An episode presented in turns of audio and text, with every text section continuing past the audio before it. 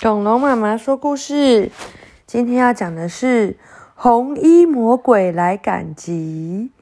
世界绘本五大奖精选，跟光脚丫先生一样。文：西比修配，图：史比伦，译：张成月，麦田出版社。这是什么？这是红衣魔鬼吗？我怎么觉得它长得很像？Jingle bell, jingle bell，是谁？嗯，我觉得圣诞老公对呀、我觉得他穿着红衣服很像圣诞老公公。好了，我们来看看会发生什么事喽。红衣魔鬼来赶集。格林文化麦田出版。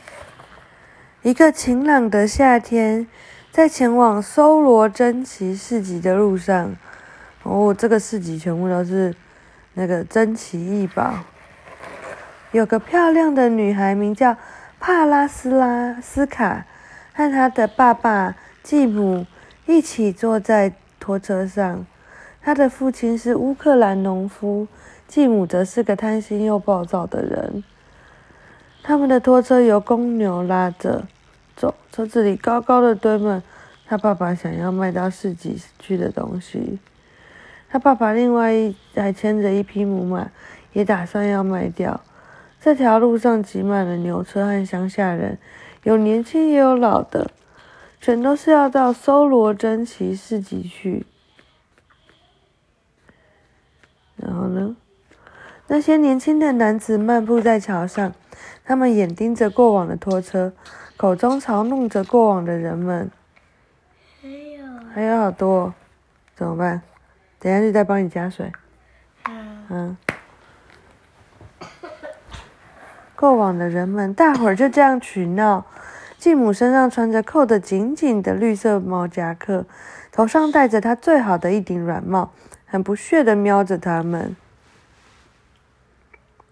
这是帕拉斯卡第一次见到收罗珍奇市集，他非常好奇地注视每一样东西和每一个人，特别是每一个穿着连身大白衣的英俊男子。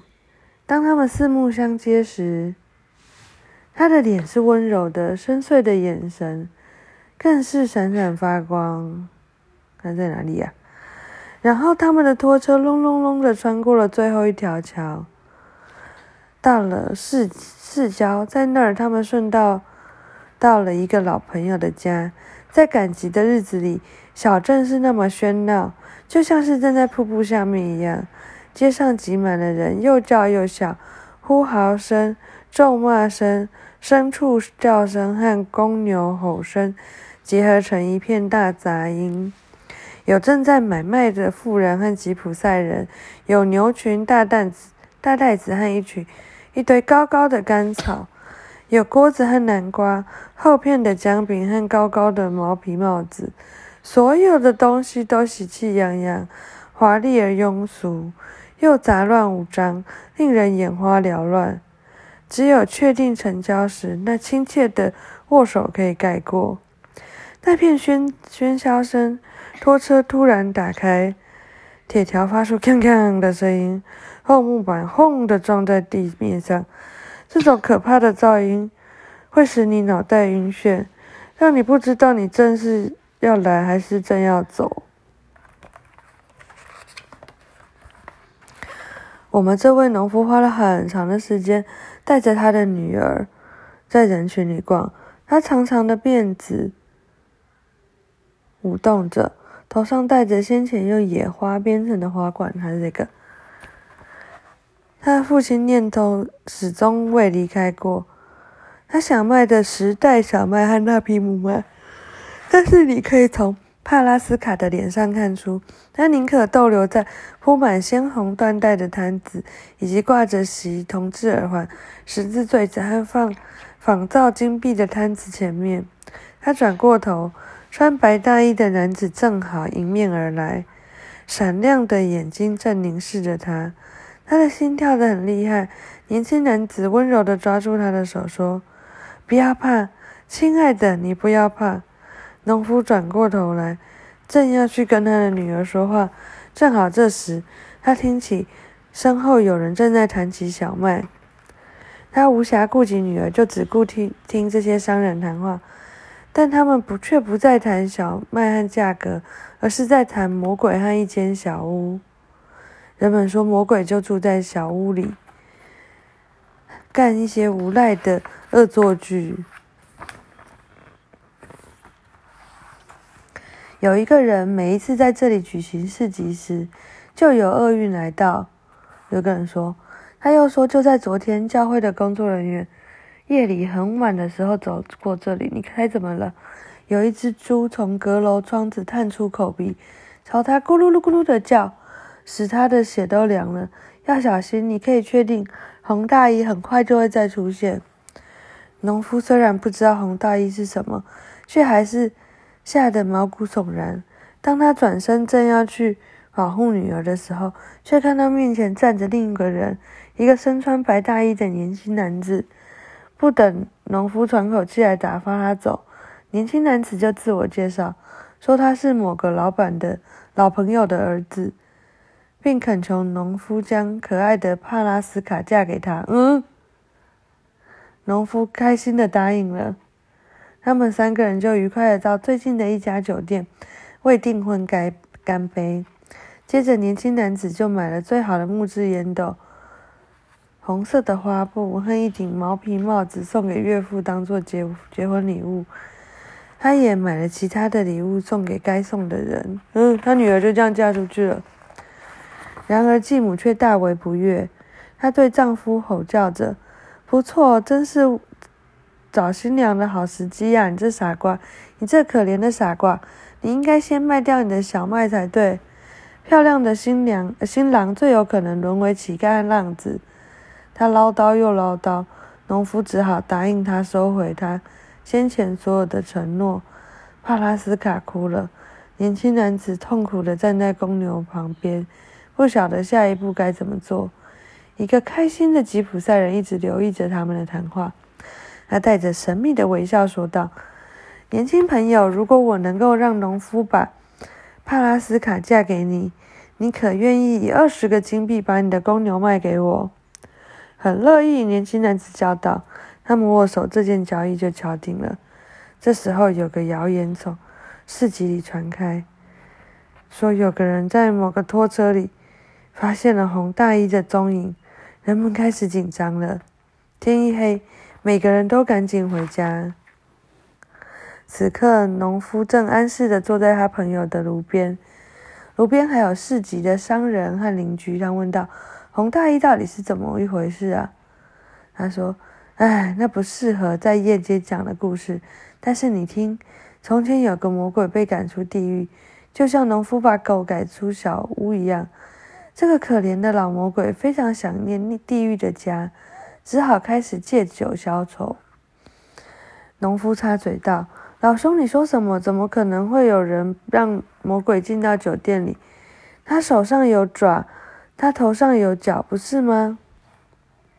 你有看到红衣魔鬼吗？”“对，好像在后面对。”“好。”他说：“事情是这样的，他那时戴着帽子和手套，穿着红大衣，所以没有人认得出来他。”但是因为他的酒喝得太多，最后不得不把身上的东西都典当掉，就连红大衣也不例外。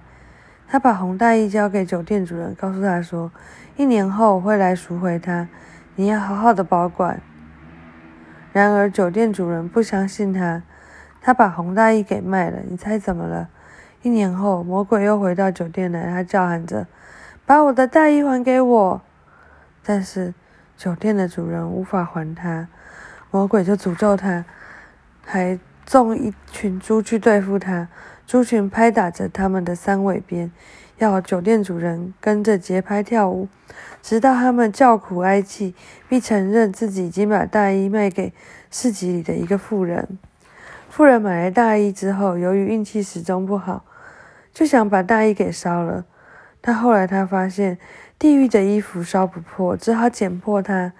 趁另一次的市集，他把碎片散在市场的四面八方。哦，因此魔鬼才会每一年都来市集。他假扮成一只猪，到处哼找着，寻找着他的大衣的碎片。到目前为止，应该只剩下左边的袖子还没找到。哇，怎么那么特别？农夫相信这故事里的每一句话。当天晚上，他害怕极了，就拉起羽毛被遮住耳朵。第二天早上，一阵清新的微风吹过这个苏醒的村子，他所有的恐惧也全都吹走了。我们这位农夫起床后，又出门卖他的母马了。有一个高大的吉普赛人，转眼之间来到他的面前，问道：“朋友，你在卖什么？”农夫吃了一惊。你自己也看得到我在卖什么？吉普赛人说：“卖皮带还是破衣服？”农夫一看自己的手，发现握着缰绳已经被割断了。哦，多么可怕！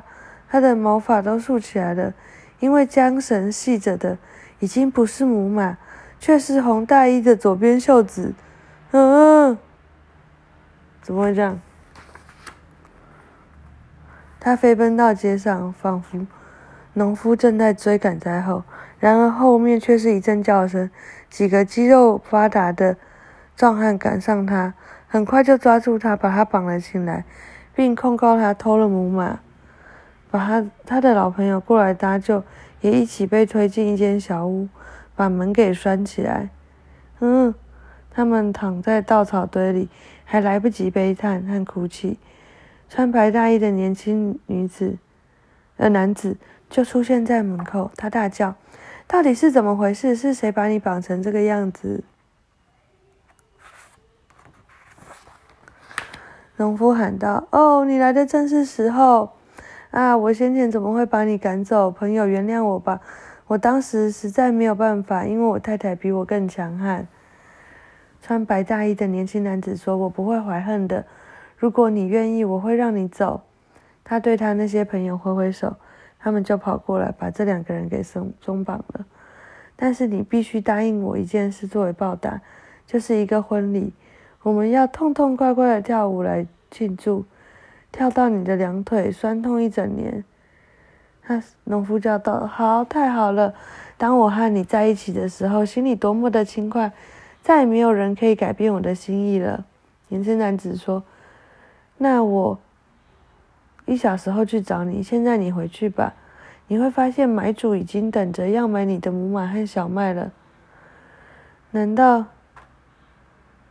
母马已经回来了吗？那些年轻人全都大笑出来。穿白大衣的年轻人拍拍吉普赛人的背，喊道：“你办的太好了！”接着，全村的人就一起庆祝婚礼。美丽的帕拉斯卡舞。舞的连发带都飞扬了起来，贪心的继母再也找不到有什么可以挑剔。当歌声歇了，小提琴的旋律也消失了。就在这时候，夜幕已经低垂。嗯，讲完了，什么意思啊？嗯嗯。所以，吉普赛人是红衣红衣魔鬼吗？还是那个白衣男子是魔鬼？他头上一直戴着一个红色的帽子，是这样吗？好难哦，搞不清楚。好，晚安。